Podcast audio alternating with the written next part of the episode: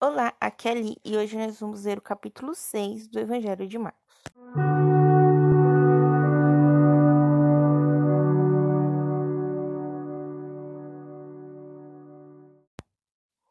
Bem-vindos aos Novenáticos e hoje nós vamos ler o sexto capítulo do Evangelho de Marcos.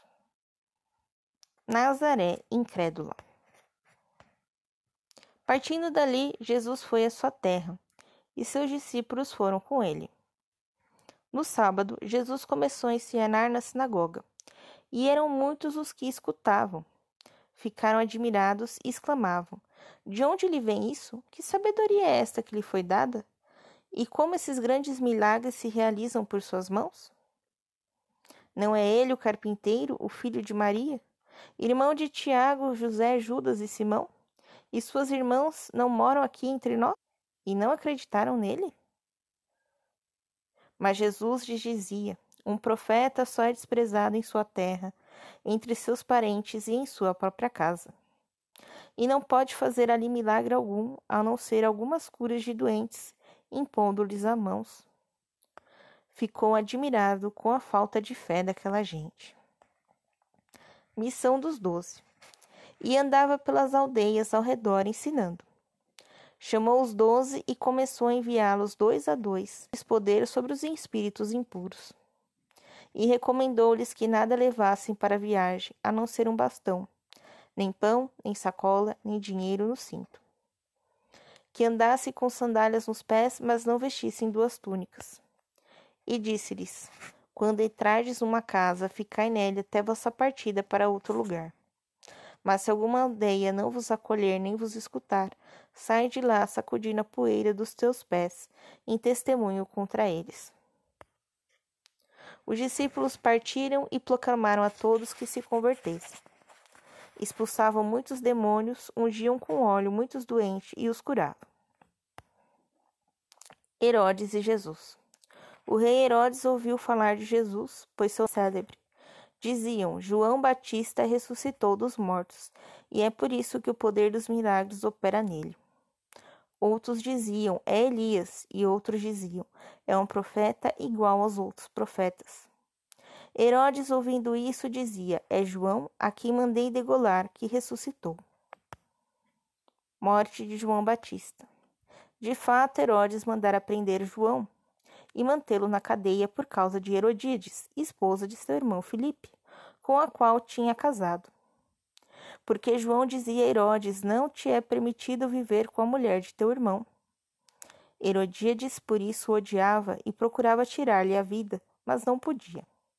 Pois Herodes temia João, sabendo que era homem justo e santo, e o protegia.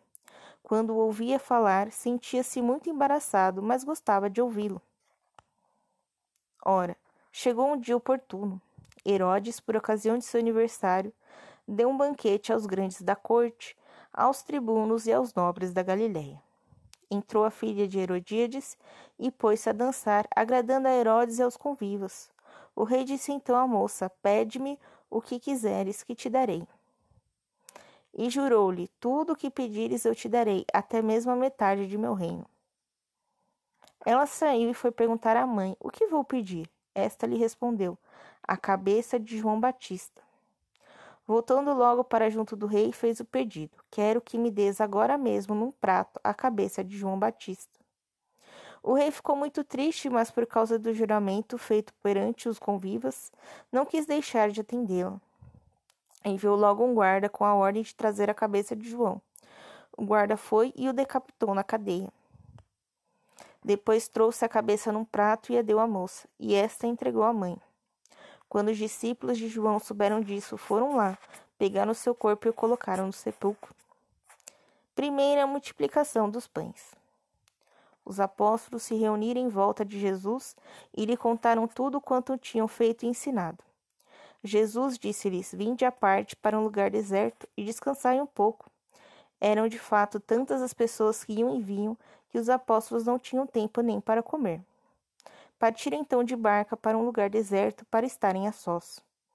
Mas muitos os viram partir e o reconheceram. E de todas as cidades correram para lá a pé, chegando antes deles. Ao desembarcar, Jesus viu uma grande multidão e ficou com pena deles, porque eram como ovelhas sem pastor, e começou a ensinar-lhes muitas coisas. Já era bem de tardinha quando os discípulos vieram dizer: Este lugar é deserto e já é tarde. Despede-os para que possam ir aos campos e aldeias vizinhas para comprar o que comer. Ele, porém, respondeu-lhes: Dai-lhe vós mesmos de comer. Disseram-lhe: Devemos então comprar pães por duzentos denários para dar-lhes de comer? Jesus perguntou-lhes: Quantos pães tendes? E de ver. E tendo se informaram, responderam-lhe: Cinco e dois peixes. Ordenou-lhes então que fizessem todos sentar em grupos na relva verde. Eles sentaram-se no chão em grupos de cem e de cinquenta. Tomando então cinco pães e os dois peixes, eles ergueu os olhos ao céu, pronunciou a bênção, partiu os pães e ia dando aos seus discípulos para que os distribuíssem. Repartiu também os dois peixes para todos. Todos comeram até ficarem satisfeitos e recolheram doze cestos cheios de pedaços de pão e de restos de peixe. Ora, os que comeram dos pães eram cinco mil homens. Jesus caminha sobre as águas. Logo depois obrigou os discípulos a entrarem na barca e a precedê-lo na outra margem, na região de Betsaida, enquanto ele despedia a multidão. E tendo a despedida, foi ao monte para rezar.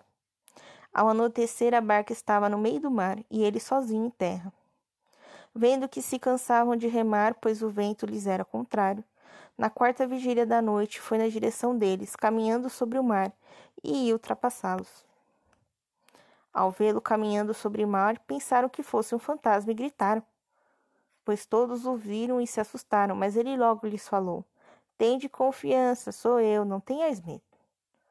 Subiu para junto deles na barca e o vento cessou. Eles ficaram interiormente cheios de grande espanto, pois não tinham compreendido o milagre dos pães e seus corações estavam endurecidos. Jesus realiza novas curas. Terminada a travessia, chegaram a Genezaré e atracaram. Tendo desembarcado, logo reconheceram. E percorrendo toda a região, começaram a levar os doentes dos leitos para os lugares onde ouviam dizer que ele estava.